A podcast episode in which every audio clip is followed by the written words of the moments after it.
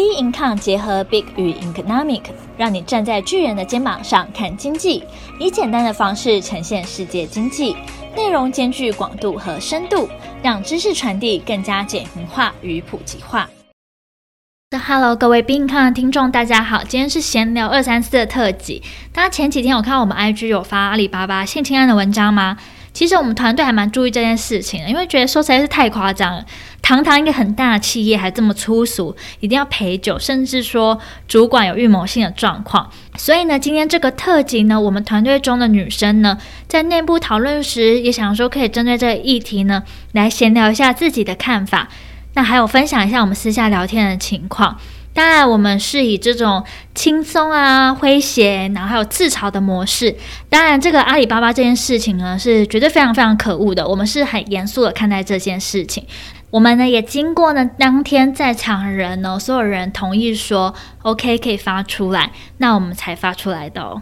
所以，我们先来简单提一下说阿里巴巴性侵案这个事件，它是怎么开始，是起源是怎么样的，为什么会爆发这个事件？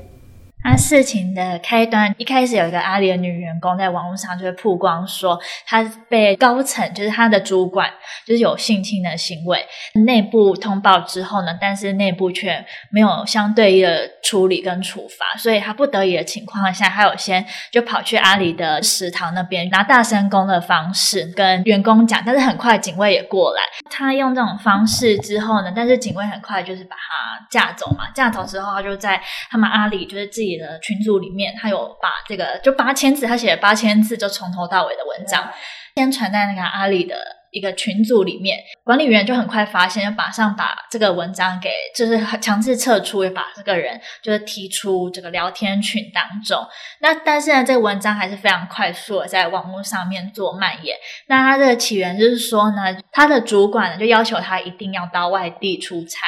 那出差之后呢，有。接应到他们的厂商嘛，供应商这样子合作的厂商，然后就是有所谓的陪酒文化、酒桌文化，然后那个情况下的话，也多次的灌酒，厂商有对他做一些就是猥亵的行为，然后到后来的时候，就是厂商对他非常不礼貌的行为的时候，他的主管也并没有就是阻止，就是他就在旁边当一个旁观者，然后女生后来喝酒也喝了什么意识不清，当那个女生后来比较有意识的时候呢，他就知道说他已经回到他的。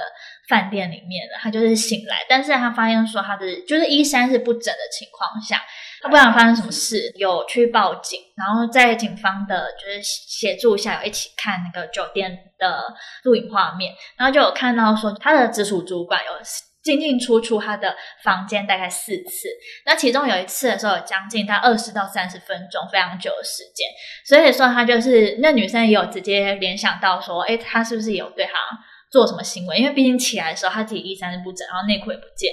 然后他就是有就是询问他的主管，然后主管他也是支支吾吾这样。然后他寻求就是内部的协助之后呢，内部协助就说好，OK，他们会调查。但是过三天之后给他回复就是说，就是为了你的名声着想，那我们还是不处理好了。因为那女生其实是已经有结婚，她是有丈夫的，但是她丈夫也是支持她说做申诉的这个动作这样，就是丈夫都有一直支持她。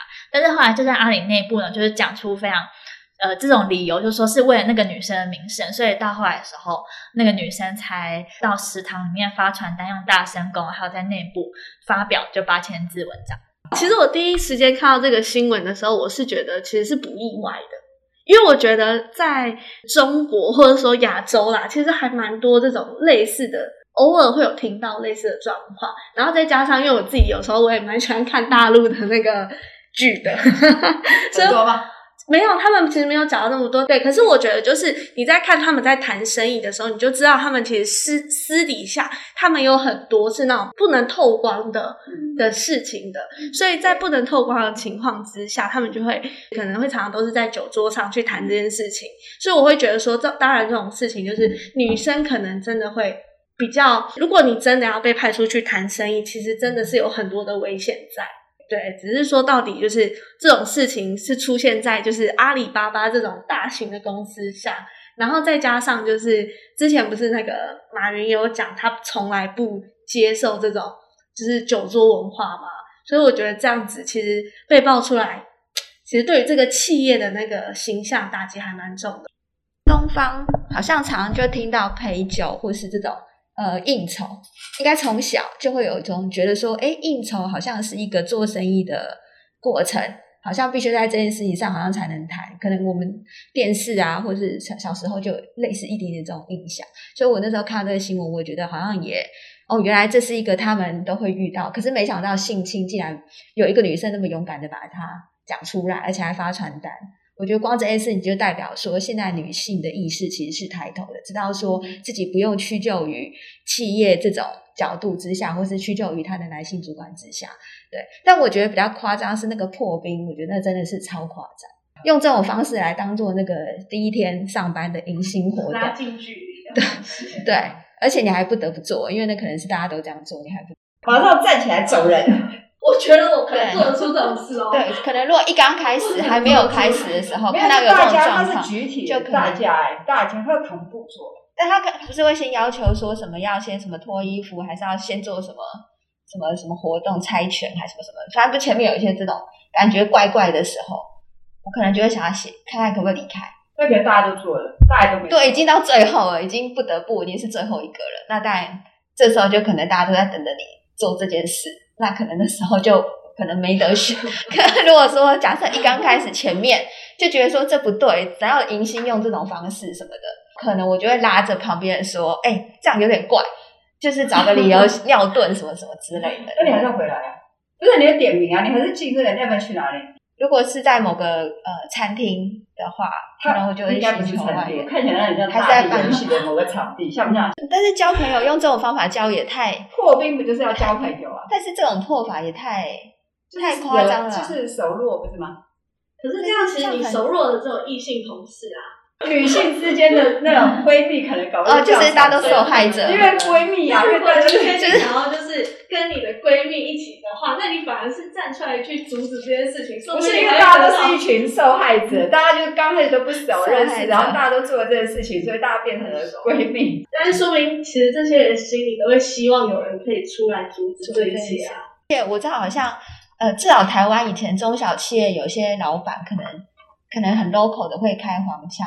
说不定这也是他习惯讲话，就是吃饭的口头禅之类的。那他的员工可能就被迫的要习惯，可能就觉得啊，这也没什么。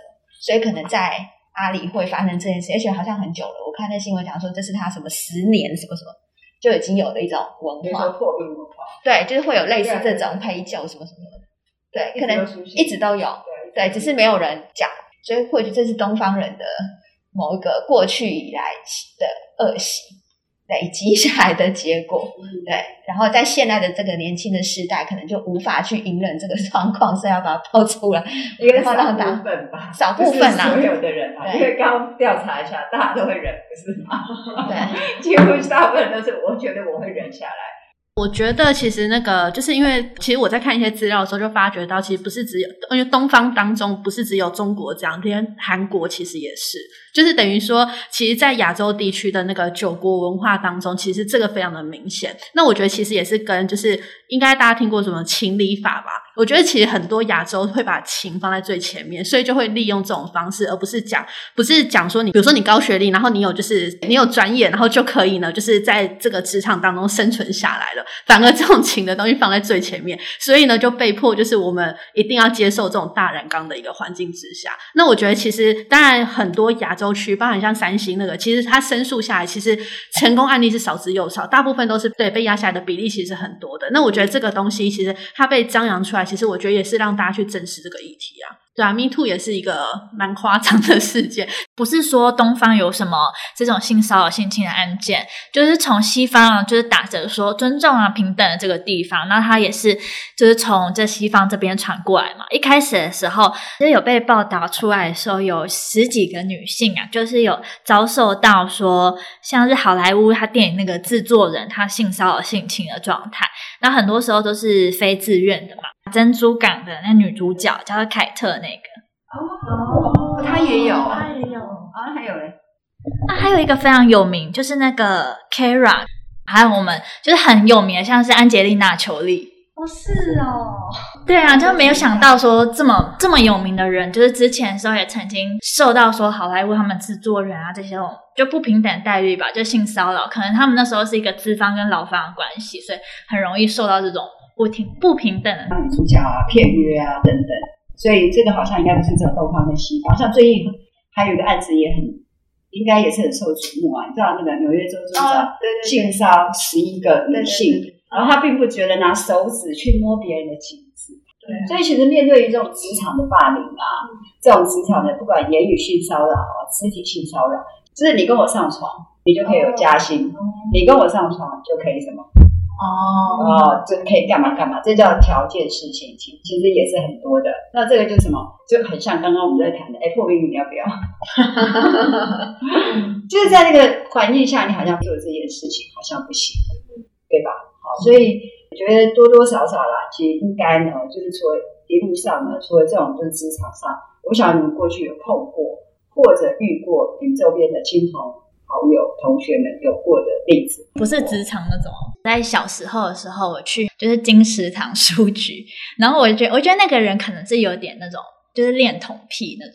因为我那时候还算小学那时候，然后我小学的时候就喜欢就坐在那边，然后拿一本书就是这样看。因为那金石堂是有上下两层的，然后小朋友是在下面那一层。呃，对对对，我也是常在成品跟法雅克出现的文小文青。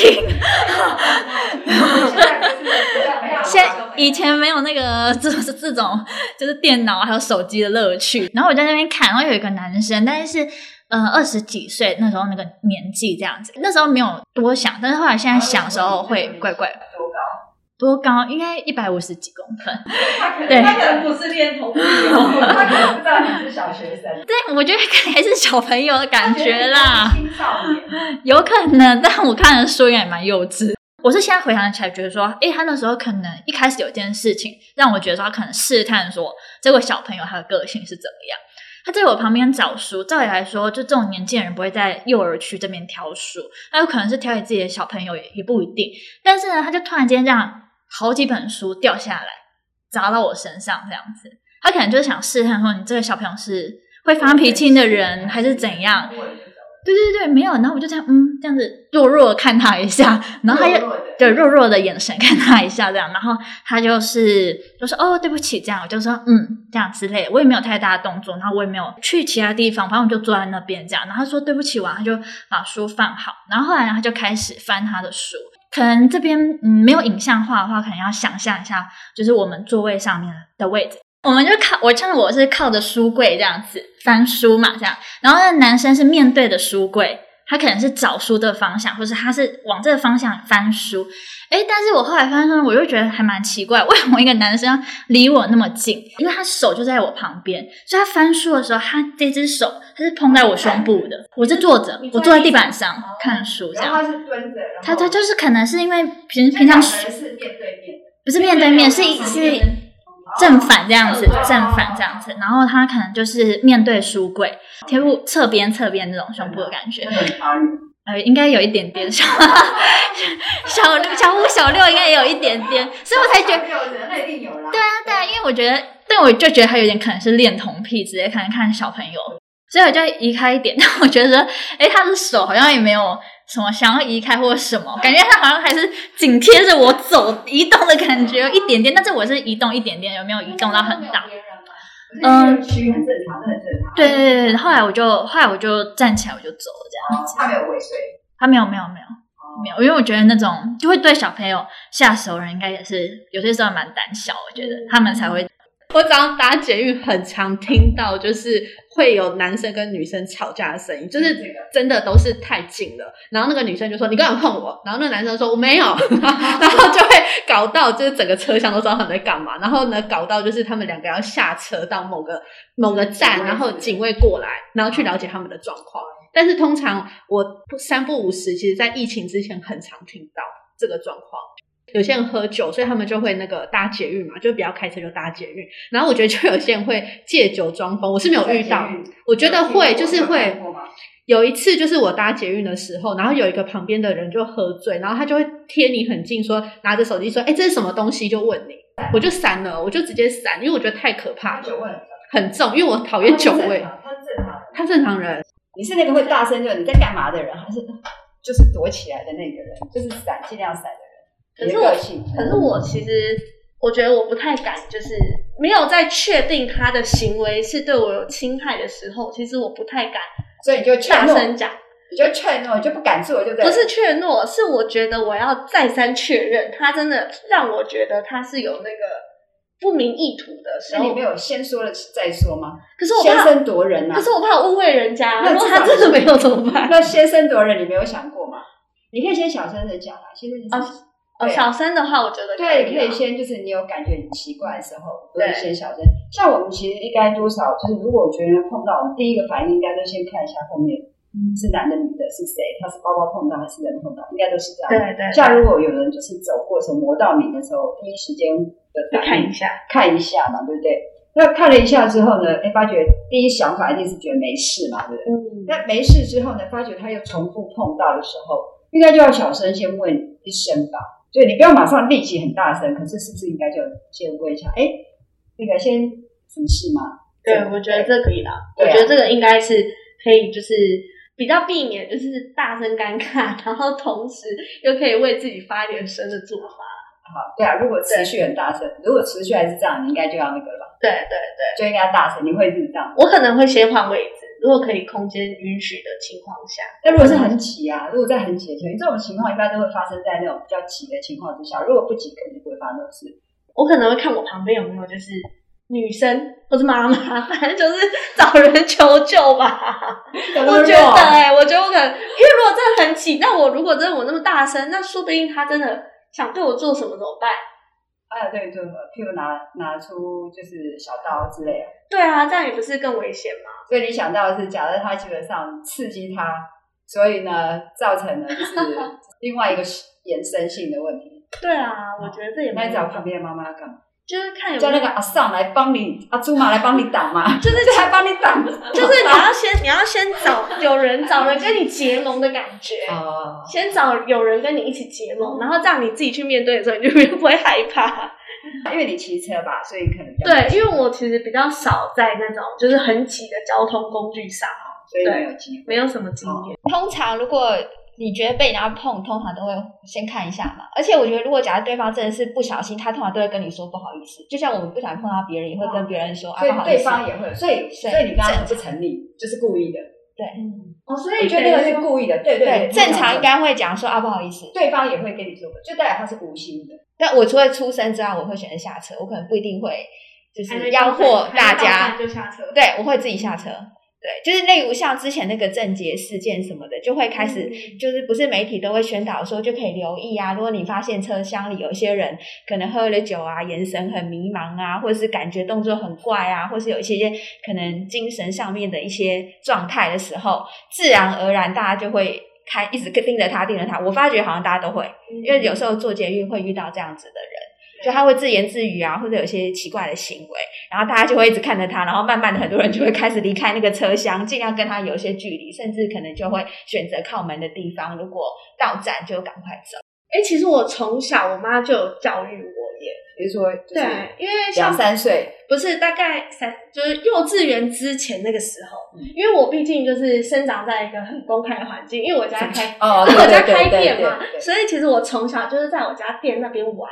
那因为我们那附近刚好就是会有那种就是老农民，哦、对，然后呢，综合那个地方很多眷村，对对对，然后就很多老农民，然后他们就发糖果给我们啊，假的，真的真的，然后呢，我妈就去就是阻止我去跟他们拿糖果，因为我的好朋友他们就是邻居们，大家都会去跟他拿糖果，然后拿糖果的时候呢，嗯、那个老农民就爷爷爷爷，然后呢，他就一直摸摸你摸摸你，然后我妈就会摸摸头，摸摸头啊，摸摸手啊。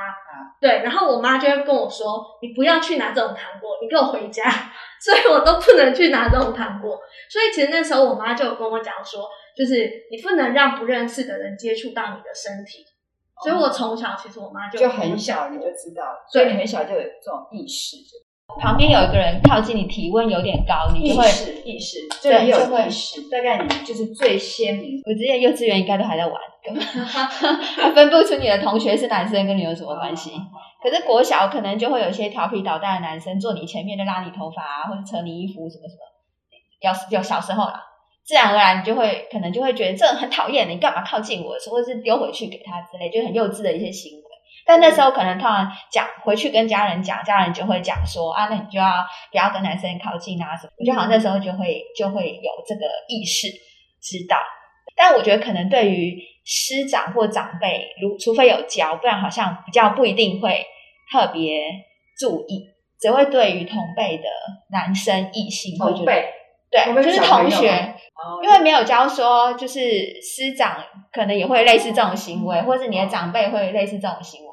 我觉得小时候好像没有，对，没有讲过说长辈摸摸你的头是是，你不要让他就是这样不好，其实不好，应该是再大一点才会知道说，哦，原来还有这种什么恋童癖啊，或是有一些怪怪叔叔啊，怪叔叔，或是有些呃会自己脱衣服啊，想要寻求那种别人看到他的快感之类，这好像是后来媒体上才知道。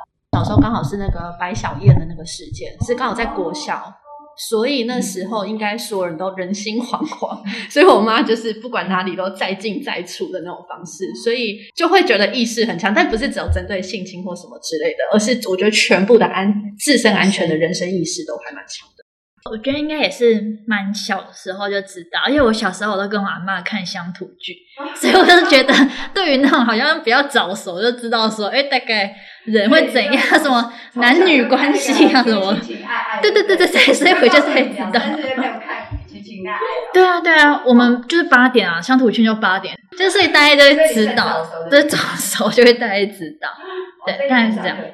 有一天呢、啊，我们到学校时候，一个传闻就传到学校一个女生，然后身体呢，全部呢就被人家用原子笔画圈圈。当然我是没有看到的那个人啊，我们当然是，但是就有这个，然后后来当然就是被发现了，害我那阵子哈，上厕所都很害怕。我们俩还一起上同一间，你会这样子吗？我们那个年代的厕所呢，基本上呢有那种就是那种一条沟。我讲的很老一样，然后它有隔间呐，但是它下面是一整条沟，所以你可以看到人家的排泄物飘过来，对，很恶心的，真的很可怕。对于就是身体的自主性啊，自己的觉知性啊，其实现在的小孩跟我们那个年代小孩，好像你们应该是比我们更早。可是我妈她一直有在教一件事情，只要我爸妈不在家的话，我妈都会讲说，不能让任何的陌生人。或者认识，就算连你认识的人都不能让他进家门。所以我妈常常就是偶偶尔就讲说啊，你小时候啊，我教的多好啊，就连你舅舅啊，你按门铃啊，说要进门啊，我都讲一句话。我妈妈说他们不在，你们不能进来，就是都不能进来，就是这样。就是大概就是第一个家长要教啦，我觉得家长有教，所以你会有觉知。对，然后呢，第二个呢，学校老师会有教。然后当然现在因为资讯很多元嘛，所以大家其实都也会就是知道这些东西嘛。其实到了就在我们长大之后，可能基本上就是求学啊、就业啊，其实也会碰到林林总总各种的所谓的这种，应该讲说就是类似这种的，就是情况。其实我觉得应该就是要适度的，就是说去为自己去做发声。你知道这个是有法律什么性防治、性骚防治法，对对，性侵防治法。其实有这种性侵防治法。这种好像是告诉乃论罪，只要你去告，他就会有刑法。那有刑法呢，你基本上你就可以去，他就会有程序去做处理。我觉得其实可以应该寻求一些管道。那我觉得寻求这些管道，不要让我们就是默默都不发声。我觉得还是要去发声，不要忍一忍就过去了。因为我觉得女孩子其实，当然因为现在我们大部分还是在父权的社会，所以我觉得父权社会大家都习惯就忍他一下，就忍了就过去了，就算了，没有关系。因为我会被性骚扰过嘛，企业呢其实都会有庆功宴。就是一个案子结束之后会有庆功宴嘛，那因为有庆功宴的话，当然就会有，就是一定不会只有一拖，会有很多拖嘛，对不对？一定会有这种东西。这个像韩剧也是嘛，都有很多拖，你会发觉。所以庆功宴当然就是简单的吃饭，吃完饭就是唱歌。那唱歌一定要喝什么？喝酒。那基本上酒不是只有啤酒，好，你可以想到的什么酒，大家都来。那庆功宴，然后当然也会有所谓的长官也会过来，就会做所谓鼓励啊，然后到这样。这个喝酒这种事情不是。说我不会喝，你就你你喝不喝？当然喝嘛，大家都会喝嘛。所以其实披着羊皮的狼，其实你是不知道的，因为他就很好心，很好心就是大家就是都喝醉了，那喝喝醉了之后，大家回家。其实我们跟韩国现在我们看韩剧的文化比较不一样，那回去会被念啊，会被骂或者什么等等的，所以呢，就有很好心的长官，就大家都喝喝的差不多的耶，然后就是说，哎，就大家就是找地方休息，大家就是就一起去了。我其实我也算是蛮单纯的想法是什么，就是去了嘛，就大家一起休息嘛，就大家就睡个觉这样子，等就是酒醒了，然后之后再回家什么之类的，大概就类似这样，或隔天然后就是整理一下去上班。那就很奇怪的，就是因为我大家想法是我们大概那时候有四个人，三女一男嘛，那个长官那就是男 生嘛。然后突然呢，就是他就叫了两间房，也没有想很多，因为大家都醉醉的，就把那两个女的放到一间，就是说他说啊，你住另外一间。我很单纯，我真的很单纯的认为他只是很好心的，就是让我们住同，就是休息，然后觉得说啊，让我住一间，我真的超级超级单纯，会不会觉得很傻？因为也算是平日很照顾你的长官，你根本做梦都没有想到，而且重点他结婚，他老婆超漂亮的，他老婆我也认识，你根本不会认为有这种事情，你对这个人，你绝对他不会对有任何的思维。进房之后，其实我已经很昏了，我就躺在床上，我想说他就要走了，然后后来他还没有走嘛，他可能就是东看西看啊，房间这样子看一下。然后看一下之后呢，哎，他就帮我放洗澡。我就想说，哇塞，这个人怎么那么好心帮我放？因为我觉得这是傻子。那喝酒了之后，真的马上脑袋基本上会什么？脑袋真的是会降级无无数次，你不觉得吗？这是傻子到极点，你有没有觉得？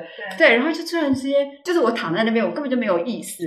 然后呢，基本上他就跑过来，尸体的接触了，其实你就知道是什么了嘛。虽然你很醉，你真的，我真的很醉到基本上超醉的。那我朋友他是出差，他没有跟我们去参加这个。那个庆功宴，因为他也认识我男朋友，我真的是我觉得很白痴，真的像演演那个就是乡土剧的，我说你这样子对得起谁谁谁吗？就是这样子很搞笑。我说我不行，这样反正就是你可以大概应该可以想象这样。你看我自己，因为我真的太醉了，后来我就挂了。好，我觉得那个其实是暗示隐隐喻，我就先醒过来，但我有意识到这件事。当我解就是那个之后，我就我整个就是。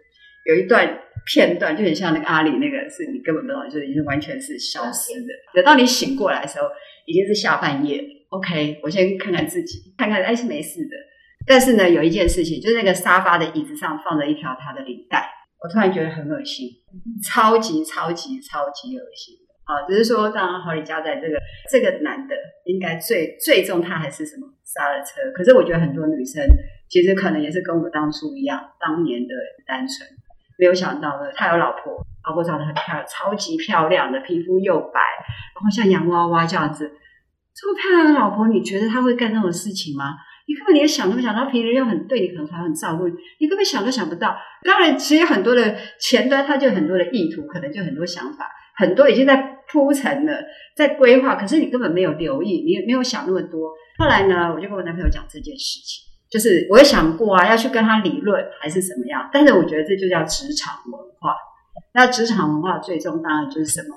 就在讨论这件事情，其实就是第一个，我男朋友就说他有对你怎么样吗？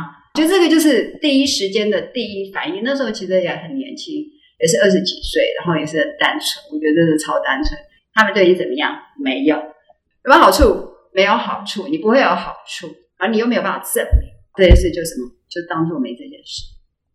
那我是愤愤不平啊！这个东西应该要去闹或告，但是因为就是商议结义之后，当然就是他就是说算了，就是而当然对这个人的人格跟思维想就会改变你对他的想法。我也曾经问过我自己，就是说如果重新再一次的话，那我会怎么选择？我会选择呢，基本上呢，直接跟他 face to face 面对面的跟他提，为什么你今天这件事情，还是呢，还是会选择就当做没事。哎，如果是你会怎么做？离职就对对。对啊，因为没有必要为了一份工作，我觉得这样很尴尬下去。对啊，应该就不会想继续待在下去，因为也蛮尴尬，而且说不定他会觉得说会不会留给他一个后续的感觉。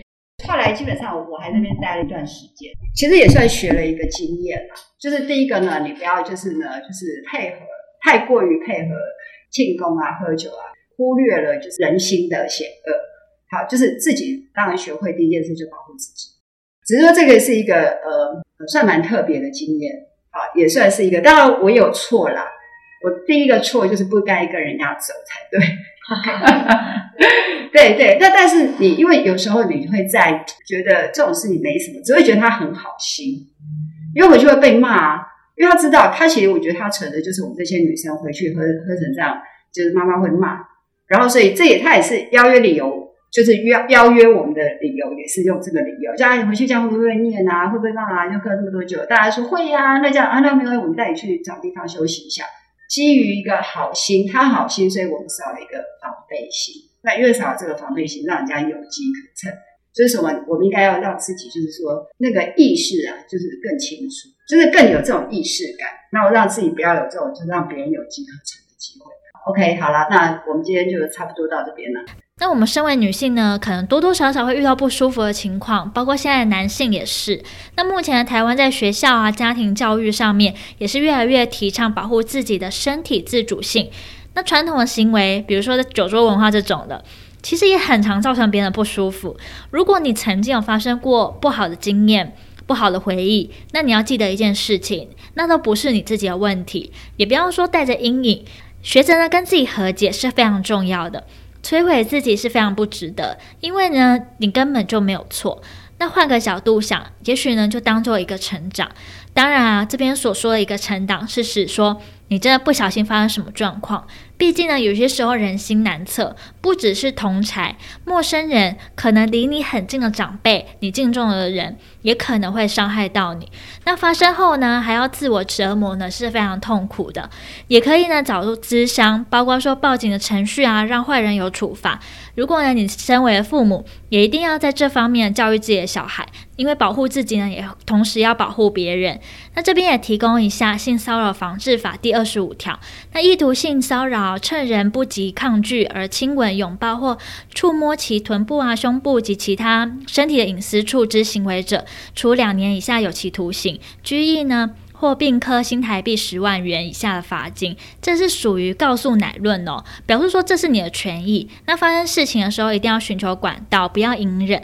那你有什么想法或是看法问题的话，也欢迎到我们病看的 IG 及粉专来留言哦。